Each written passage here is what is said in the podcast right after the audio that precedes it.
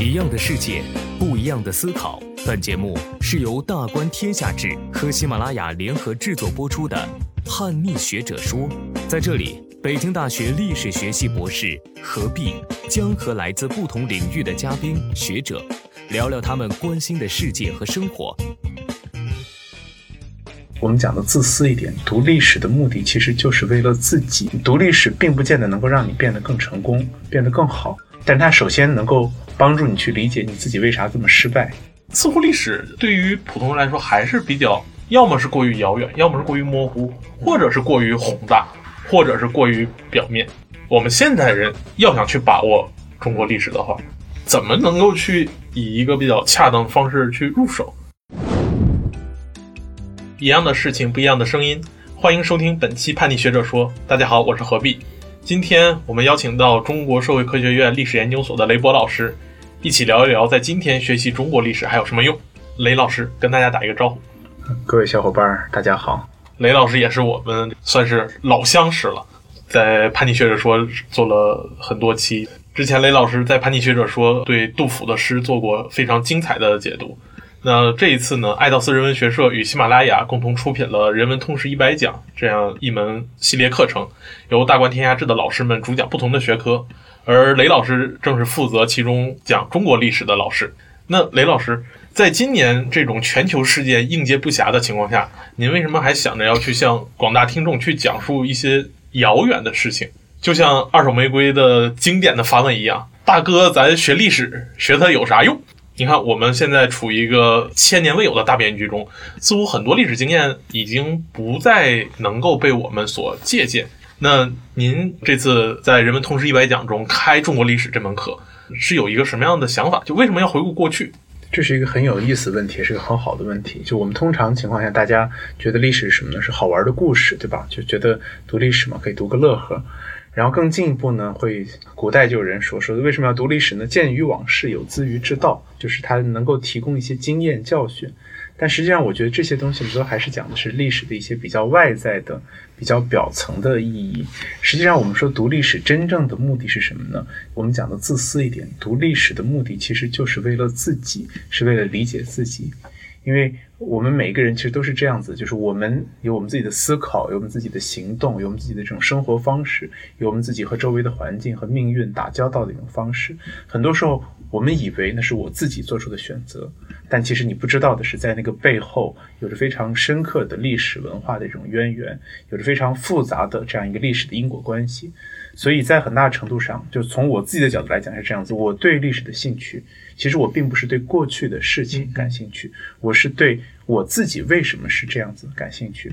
然后，如果我们说的再再这个叛逆一点，或者说再丧一点，就是读历史并不见得能够让你变得更成功，变得更好，但它首先能够帮助你去理解你自己为啥这么失败。这应该是很多人现在最困惑的问题，就是我每天都在九九六，嗯，每天都要被老板剥削，但是我为什么还要非得这么辛苦的生活着？这可能是每个人最切己的一个关怀。接下来就还有个问题：既然我每天都已经过得如此丧了，过得如此失败了，似乎历史对于普通人来说还是比较，要么是过于遥远，要么是过于模糊，或者是过于宏大，或者是过于表面。宏大是说啊，一说中国历史上下五千年啊，多么辉煌过，然后也多么屈辱过，然后中间有各种各样的事情。这么一说，就感觉离我有点远。但一说故事呢？就仿佛说，又都变成了说，哎，雍正九子夺嫡啊，或者是《甄嬛传》啊这些历史小故事，然后仿佛就像很多这个成功学书里就用什么鬼谷子什么？成功之道变成又非常小的东西。那您感觉说，我们现代人要想去把握中国历史的话，怎么能够去以一个比较恰当的方式去入手？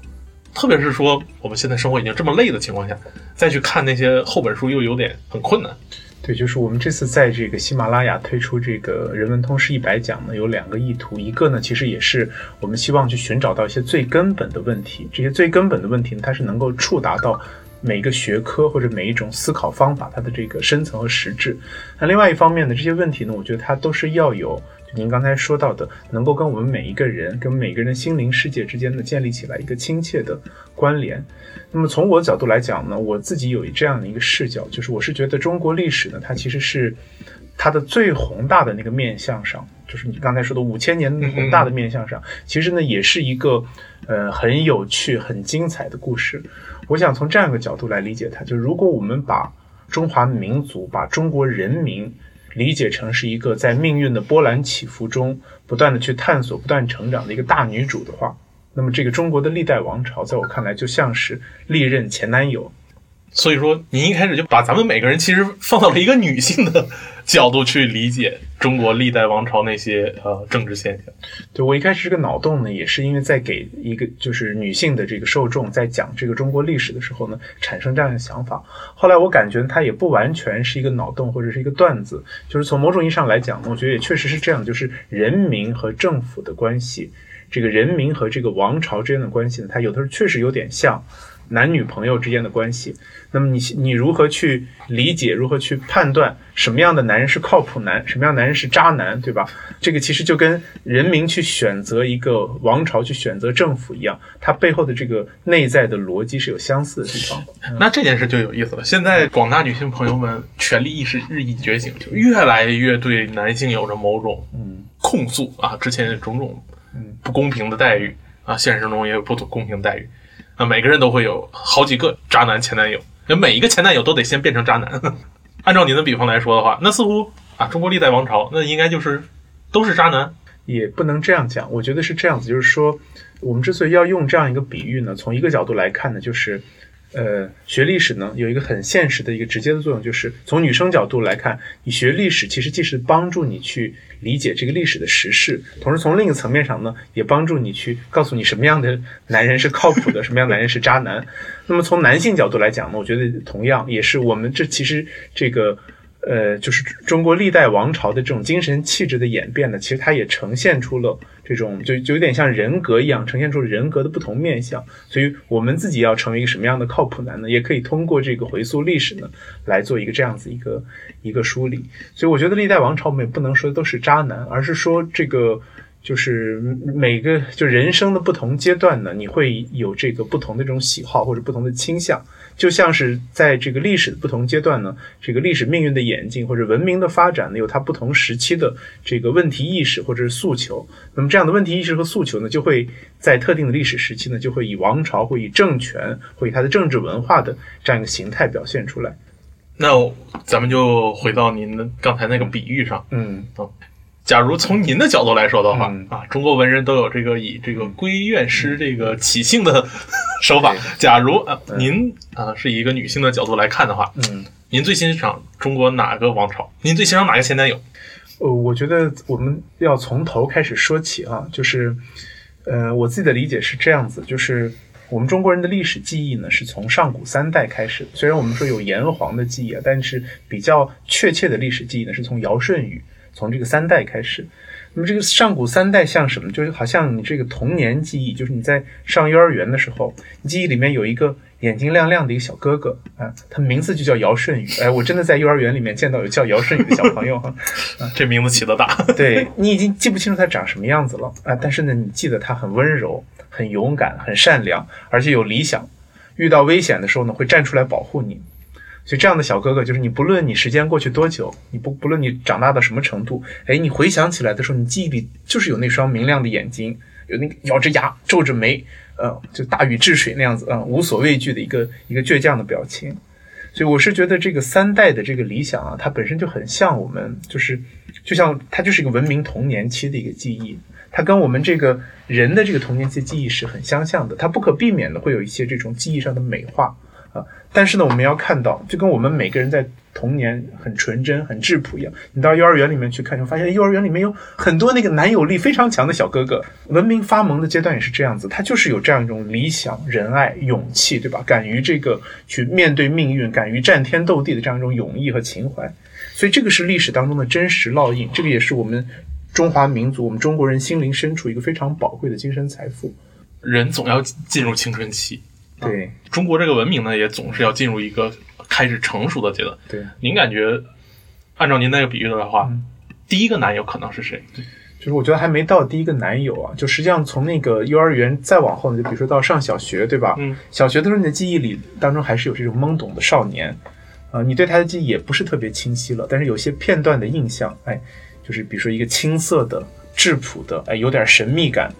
呃，但是又敢爱敢恨的一个少年，就像这个夏朝和商朝一样。但这样的少年呢，在人在这个少年中二时期呢，也比较容易怎么样呢？轻狂易怒，对吧？就是中二病一犯了，拽女生辫子，哎，而且而且喜欢这个刚刚这个叫做什么？刚刚有点成熟，喜欢这个喝酒享乐啊，酒池肉林，对吧？而且特别重要的是，在这个就是文明的青春期跟人的青春期一样，都有一种不可遏制的这种幼稚的迷信和自恋。就你看，我们说这个夏商这个王朝，它就是这样子啊。它那个时候还是没有特别系统的历史技术，所以它依然是被在后人的这个回忆当中建立起来的一个历史叙事。但这个时候呢，却是文明的发展呢，已经到了一个相对比较成熟的时期。我们看到商代的时候呢，它的政治制度啊、社会经济啊、思想文化都达到了一个很高的一个水平。但是呢，也确实有文明幼稚阶段的，就这个中二病阶段的这样一种迷信残暴。就是商纣王讲嘛，就是我命难道不是在天吗？所以会用这种杀生、杀活人、杀俘虏、献祭的这种方式来换取神明的庇佑。所以这样一种迷信或者是这种残暴呢，它同时也是它是个文明的青春期，是个文明的中二期，非常容易犯的这个错误，冲动的惩罚。对，所以呢，就是这个。周克商，西周克商，在这个中国历史上就是一个影响非常重大的一个事件。它不单纯是个简单的王朝更替，它背后呢，就很多学者认为这是场精神变革，这是场宗教变革，这是场中国政治文化的一个最重要的三千年当中最重要的一场变革。所以西周王朝，你感觉像什么？就像是一个初中时代的学霸男友，平民出身，嗯。出身的血统没有多么高贵，但人家天然的带着这种高贵的气质，敢做敢当，有理想有情怀。周文王、周武王、周公，对吧？那个惊天伟地的那种气魄，而且呢，彬彬有礼。唱歌很好听，嗯，啊，这这这这就是中学时代最完最完美男生的最好想象，是吧？会打篮球，长得又帅，还能上台演出，对，而且唱歌唱的还好听，嗯。可惜的就是在后来的命运的波澜当中，因为你要中考、高考了，你就跟他逐渐的失散了。但是呢，你后来总是不断的回想起他，而且呢，你一直保存着一个他送给你的非常珍贵的礼物是什么呢？就是他写的日记。这什么东西呢？就是六经，嗯，儒家的经典，这个什么像《尚书》啊、《诗经》啊、《周易》啊，都是在周代形成的，而且基本上它其实都是周人的历史，或者他自己西周本身的历史，或者周人对之前的历史的记述，内蕴非常丰富，而且意理很深刻。后来就成了这个中国文化的这种核心经典，所以我们说西周呢，它本身就是中国历史上第一个有系统记述的文献的这样一个王朝，而且它所开创的这套礼乐秩序、制度文化，对后来的这个中国政治产生了非常深远的影响。所以要说第一个正式的男朋友，我觉得还是要从这个西周王朝开始说起啊。看您这这种深情的表述，感觉周朝也算不上渣男。嗯，对，周朝不是渣男，周朝就是包括西周灭亡本身呢。那当然，我们说到了这个西周晚期呢，是有很多这个，就是每一个王朝到了晚期都有它的问题啊。但是西周的灭亡确实有很多内在外在的各种方面的因素，所以就我们刚才说嘛，中国历代的王朝你不能简单就给他盖一个渣男的戳。这个命运是非常复杂的，很多时候你和他在一起和分手，这里边的原因也是非常复杂的。那刚才讲的这个商周之变啊，这是从这个进入初中开始有点懵懂的意思。那另一个重要的变化就是周秦之变。对，而且秦朝呢，其实是后来大一统王朝始终批判的一个对象。秦政是所有人都在一个恐惧的阴影。嗯，那某种意义上，嗯，秦朝是不是一个格外暴躁的、带有 PUA 性质的？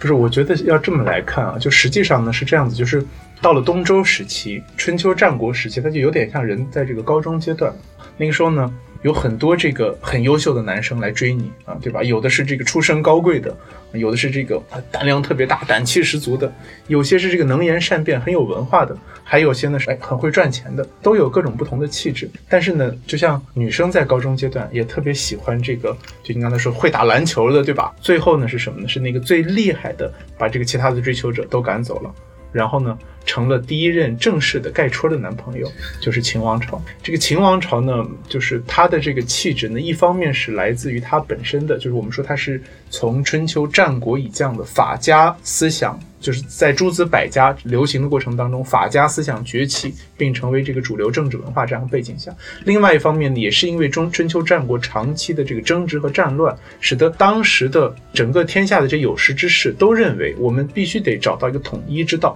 孟子有一句话叫做“天下无不定，定于一”，你必须得找到那个统一之道。所以这个统一之道呢，它必须要也反过来也必须要依赖强有力的这个军事能力。强大的这个就是军事上面的这种地包，它既包括地缘政治上面的优势，也包括强大的军事行动力。它背后呢，又是要有强有力的政政治文化在里边。所以这个秦王朝呢，就有点像一个冷酷帅的这种霸道总裁哈。你想到秦始皇，就是秦始皇那个调调，但是呢，也确实这个情商比较低，然后有暴力倾向。而且不懂得体恤人，用这个司马迁的话来讲，就是这个秦啊，什么都好，就是不惜民力啊，修什么秦长城啊、秦直道啊、阿房宫啊，不把老百姓的死活当回事。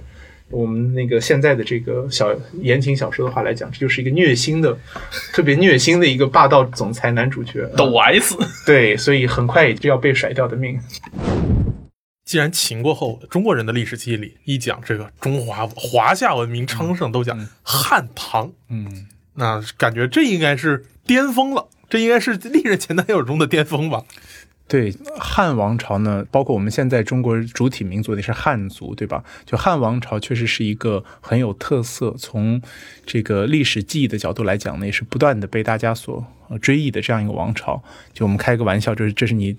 第一个带去见爸妈的这个男朋友哈，嗯 啊，登堂入室了，登堂入室了。对，汉王朝像什么？就有点像那个热血漫画里面那种平民出身、阳光开朗、元气满满的这个少年啊，而且性格也很好，很大气，很包容，敢于战天斗地，满怀着这种成功的理想。嗯，但是他的问题呢，就是热血漫画的少年一样，就是有年轻的这种中二病，就把这个理想想得太简单，把这个太平理想、太平实现太平盛世这个事情想得太简单了。西汉时期最大的问题就在这一点，就就觉得哎，我们天下统一了，对不对？然后呢，又有上古圣王留下的经典，我们照把这个经典一照搬，是不是马上就可以实现太平盛世了？就奔着这个目标去，结果就栽了大跟头。就西汉末年的新莽，就王莽的这个改革，其实就是在这样的一个历史背景下面。你如果你去看从西汉的中期到晚期，再到王莽改革，你真的那就特别像一个中二病的热血少年，满怀理想，想要去在人间实现易如反掌的太平盛世，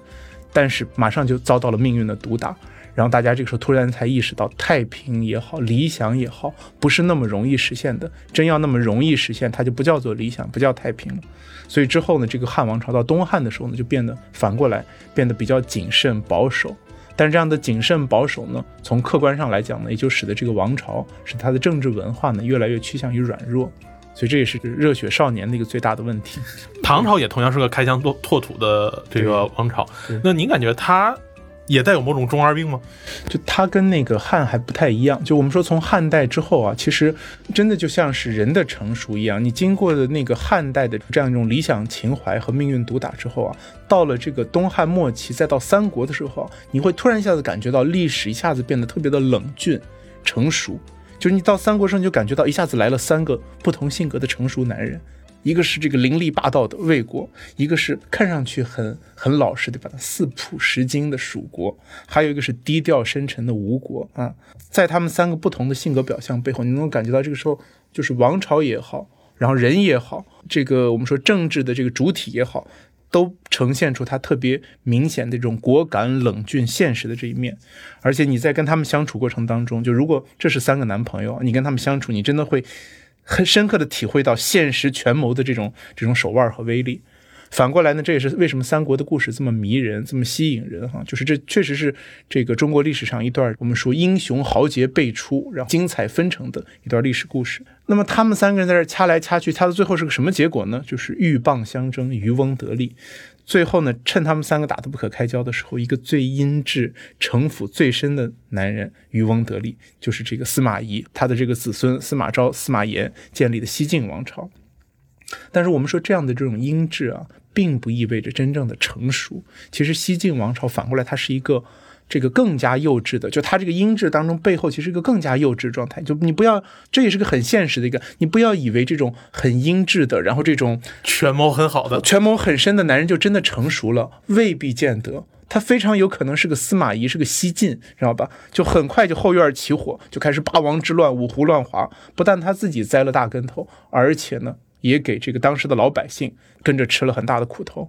所以你跟着这样的这种，你表面上看起来好像是个很厉害、很成熟的男人，对吧？说不定那个后面要吃的苦还要更严重。所以从西晋之后呢，就是经过了这个五胡乱华之后呢，就进入到了南北朝，尤其南北朝这个阶段哈。南北朝很明显就是在争斗的过程当中形成了一个，就是你夹在了两个男人之间这样的一个争夺局面。一个是南朝的这样一个细腻而又阴沉的贵族公子，对吧？另外一个呢是一个粗犷的豪迈的北方大汉，两家这个明争暗斗。争斗了这个几百年，最后呢是这个北方的汉子占了上风，因为这个时代本身呢也确实就是一个我们说它是个英属于英雄豪杰的时代，要先有强烈强硬的这种军事能力，在军事能力的基础上建构起来一套经济秩序、政治文化。所以我们看到北朝最后是由北魏鲜卑族建立的北魏，然后他先统一了北方之后，然后北魏虽然分裂了，但是它分裂出来的西魏最后演化成了北周，北周呢后来又为隋所取代，然后最后。隋帝国呢统一了天下，所以隋王朝就很像是一个这种很有雄心壮志的一个北方汉子，而且确实也挺厉害的。隋文帝那样的一个，包括像隋炀帝，对吧？这个修建大运河，然后这个征高丽，这种雄浑气魄，这颇有当年秦始皇之感。对，但是也就心太大了，知道？太飘了，知道吧？这个人一成成功的一容易了容易飘，很快就把自己给作死了。所以等到这个唐帝国起来的时候，唐王朝，你刚才说到这个唐王朝，唐王朝它跟之前的王朝的那个气质上呢，包括跟北朝的气质上是有这个传承的。它有点像什么呢？我感觉唐王朝很像一个帅气的、开朗的白马王子，对吧？你想到唐王朝，想到李世民，对不对？想到这个李白，想到这个就是唐僧，心胸开阔，敢打敢拼，而且敢于去去探索未知。像李李世民这样一种天鹤天可汗的这样一种气度，对吧？似乎整个这个亚欧大陆都是在他的这个胸怀之中，所以这是唐王朝很好的一面，也是他这个从我们说从精神气质上、从美学上、从艺术上不断的为人所推崇、所追溯的那那一面。但是反过来，我们要看到唐朝最大的问题，也正是在他，他就是太不讲究，所以他也不靠谱。北方人都有点粗。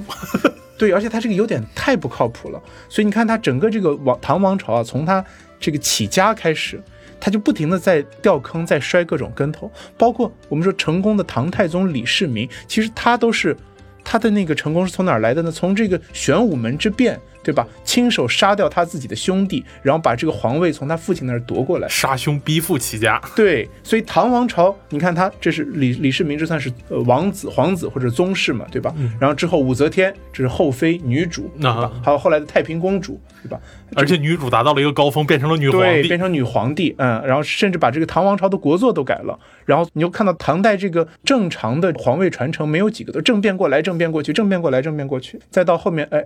这个唐玄宗，到唐玄宗好像盛世了没几天，然后结果就安史之乱。安史之乱。然后接下来你看军阀、藩镇、党争、宦官、民变啊，然后最后到黄巢起义，对吧？最后到这个就是朱温，干脆就是这边镇压了黄巢，那边干脆把唐王朝也灭掉，一个没剩，一个没少，就是该遭受的命运的毒打。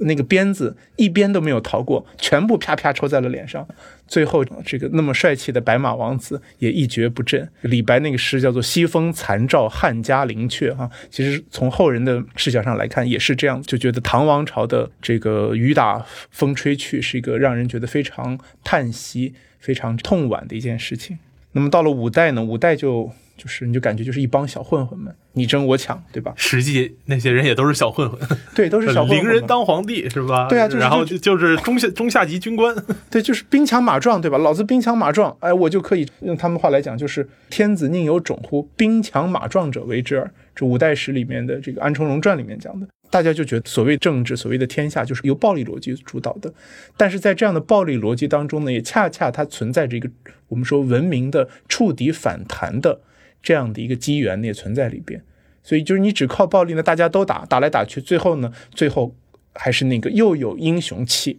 然后又靠谱的后周占了上风，而北宋呢，也正是在这个后周这个基础上建立起来的。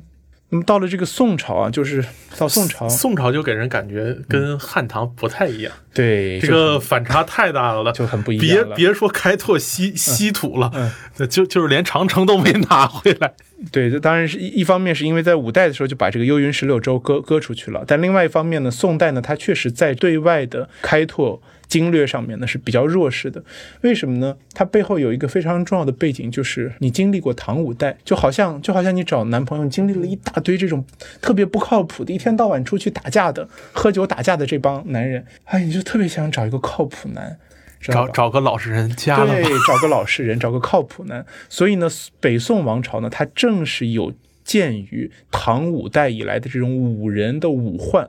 就是这种中下级军官不断的就是干预政治的这样一种武患，所以呢，他要扭转这个风气，要以文治武，要重本轻末，强干弱支。所以呢，他在这个北宋的这个前期呢，就建立起来一套非常发达的文官制度和这个监察的，我们说相维相治的这样一个监察秩序。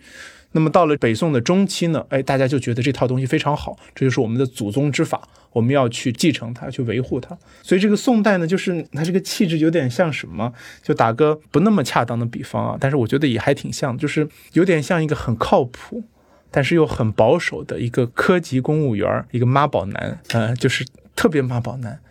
动不动就跟你说我妈说怎么怎么样。对吧？他背后有这个祖宗之法嘛？他那个祖宗之法其实就跟他说，我妈说怎么怎么样，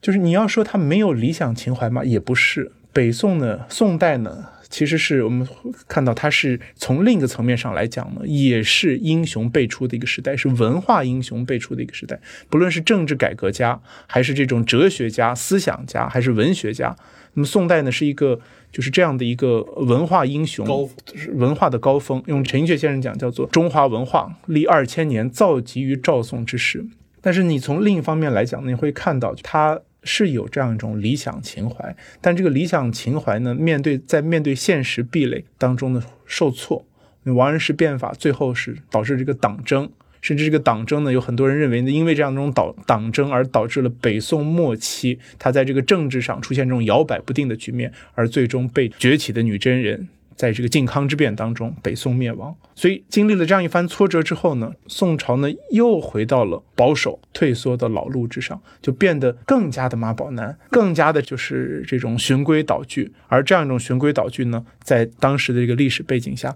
最终还是到了南宋，最终还是导向了这个灭亡。那么经过了这个南宋之后，到元朝，元朝像什么？元朝就。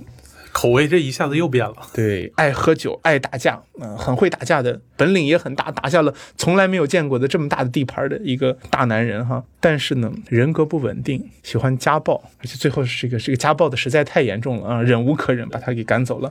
十人一只眼，对，挑动黄河天下反。对，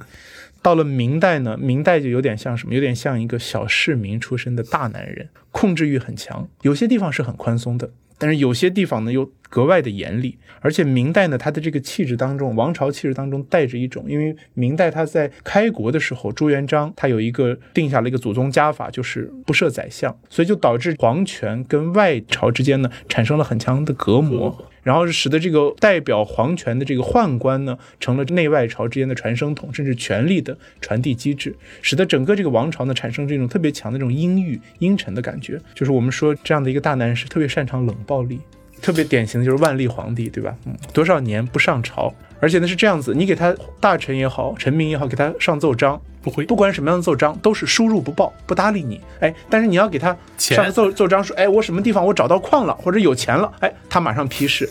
就有点像什么，就是跟男朋友有点像什么，你给他发个红包，他秒戳啊。你要是给他发短信、发微信，不回，不回，这种这种冷暴力是最可怕的啊。那所以呢，这个明王朝呢，就是其实呢，也就毁于这种冷暴力。对，就是跟他这样的一种上下的魁阁，跟这样一个就是就是明王朝，其实本身它的王国就跟他这样的一个政治文化，包括它的经济结构都有关系。明朝到亡国之前，其实你要说起来，它江南地区呢是有积累了民间是沉淀了很多财富的，但是大量的财富呢被就是豪强。掌控着，反过来呢是这个下层民众呢是赤贫，最后就导致包括李自成、张献忠，然后他们在灭亡这个明朝之后呢，清人入关，然后又整个席卷了天下。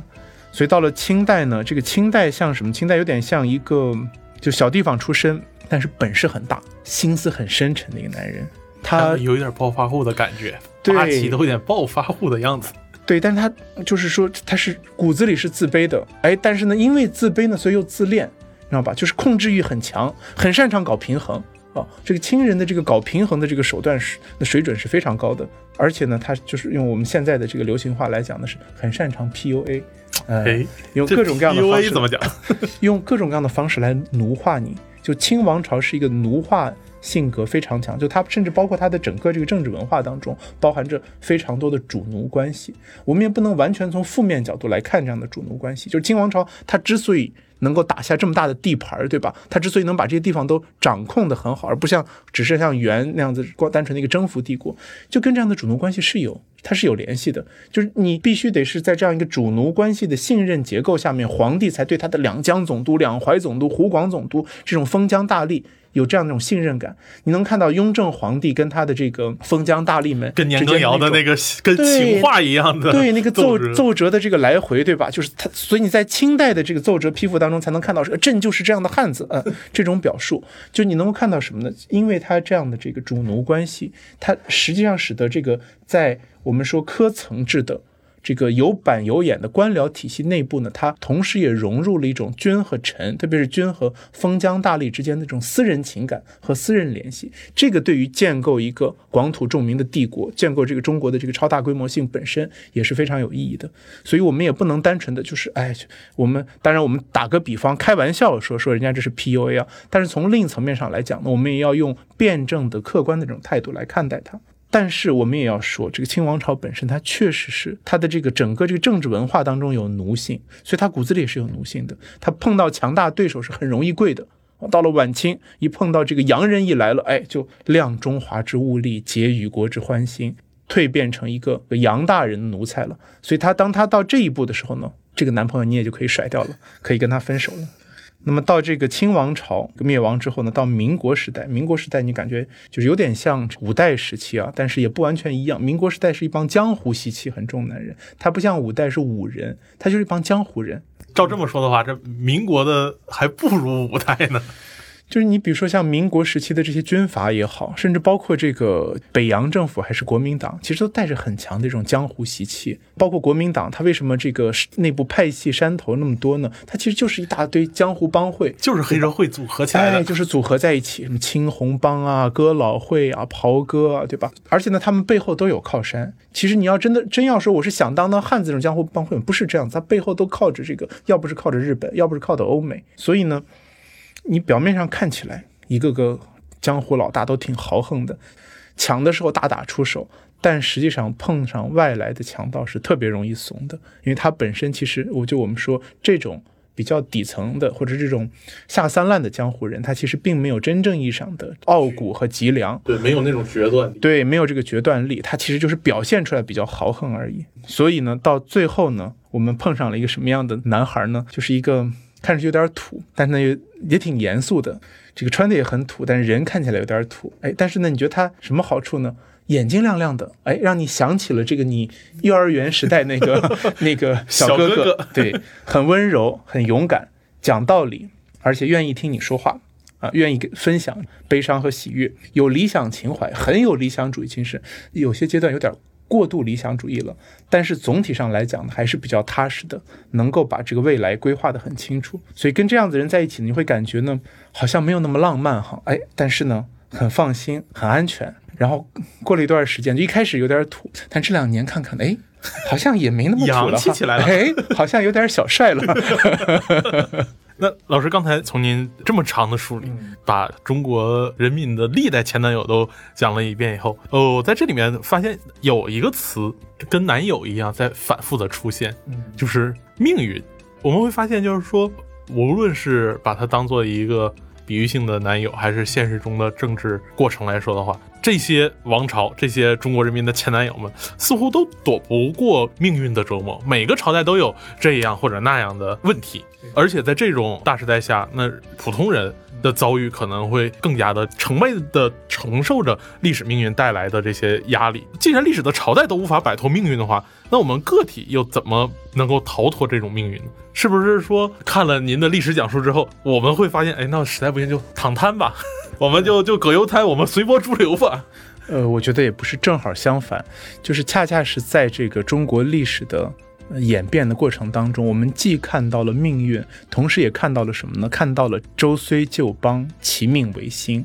看到了这个历朝历代的这些，包括先贤，也包括英雄豪杰，他们有的时候是身不由己的打打杀杀，但是也有很多人是在很认真的思考。文明的主体性，思考这个命运背后的那个天命，所以我们看到，就是命运是个非常复杂的一个概念。当你躺摊，你以为就接受命运了吗？其实躺摊并不是真正的命运。就很多时候，人恰恰是在和命运的博弈当中，恰恰是在不断的在跟命运打交道过程当中去进行自我的挖掘和探索的时候，去不断的去寻找自己的尊严和价值的时候，那个时候命运才真正的被打开了。那回到一个很核心的问题，就是那你认为你在？讲述中国历史这门课的时候，把它向广大听众去推广你的历史观的时候，你感觉您所要传递的那种人的尊严，通过历史来去传达的人的这种尊严，是一个什么样的尊严？或者说，能够让我们现代人在九九六的老板的不断的 PUA 当中，能够找到一点主心骨，或者是还能看到一点希望的这种状态？就首先我要说的是，我我觉得我不是在推广一种历史观，嗯嗯，我觉得更准确的，像我们这次这门课就人文通识一百讲，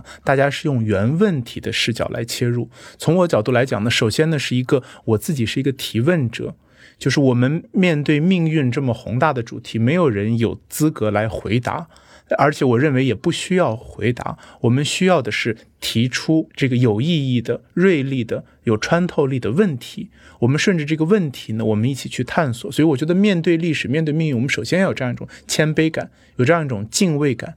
就是这个不敬畏命运的人，可能会被命运毒打的会更惨哈。首先，我们要有这样一种谦卑感。那么，在这种谦卑之中呢，谦卑不是自卑，谦卑恰恰体现的是傲骨。体现的是我们自己对自己的呃心灵、对自我的这种存在的价值和意义的真正意义上的这种理解和探索。你这样的一个一个主体性的建构本身啊，就我们从一开始说的这个开玩笑的讲法，就是我们学习历史或者我们提问，并不见得能够让我们变得更好，但它首先要让我们理解我是谁，我为什么是这样子。如果我现在这么衰，我这么失败，那我为什么这么失败？如果我现在觉得我自己还不错，那为什么还不错？如果觉得我现在是处在一个人生的困境或者瓶颈上，那为什么会有这样的困境和瓶颈？你首先要理解了你自己的一个生存结构，然后你再去想去变得更好，这件事情才是事半功倍的，或者至少不是南辕北辙的。所以，这样的一个我们说通过原问题的这种方式，通过不同的学科的问题去探索我们自己的这个生存结构，去理解我们。理解我自己，理解我自己的心灵，理解我自己的想法和潜意识。从某种意义上来讲呢，也就是在去探索。我面对这样的一个命运的洪流，面对我自己所身处的这样一个时代，不论它是一个什么样的变局，我在这里边，我自己应当如何自处？我的价值、我的尊严应该摆放在哪里？这种问题是没有人能够告诉一个确定的答案的。这个世界上也不存在这样子答案。但是呢，只要有这样一种鲜明而又锐利的提问的冲动和意识，你就已经。站在了这样的一个和命运不是被命运独挡，而是和命运相处、和命运这个握手的这样的一个关键的心灵契机点上。所以，人文同时也并不是说要给大家一个鲜明的答案，说这个世界究竟怎么了，而是说教给大家一个能够主动去思考的思维方式，能够让每一个普通人都去对。现在这个时代有一个自我的思考能力，对，就是从某种意义上来讲呢，我觉得还是回到我们这个比喻上来，就好像你在找男朋友或者是找女朋友一样，就是实际上呢，这个过程本身既是一个你去理解，哎，什么样的人适合我，我想和什么样的人在一起，我想要一个什么样的灵魂伴侣，一个 soul mate，对吧？同时从另一方面来讲，那也是我想要变成一个什么样的人，我如何能够变得更好，我。我如何能够就和他一起建构一个属于我们自己的共同的幸福？所以这个问题呢，既是一个我们说放在历史的层面上一个很宏大的问题，放在我们每一个人的层面上又是具体的、细致的，而同时又是跟我们每一个人的日常生活息息相关的。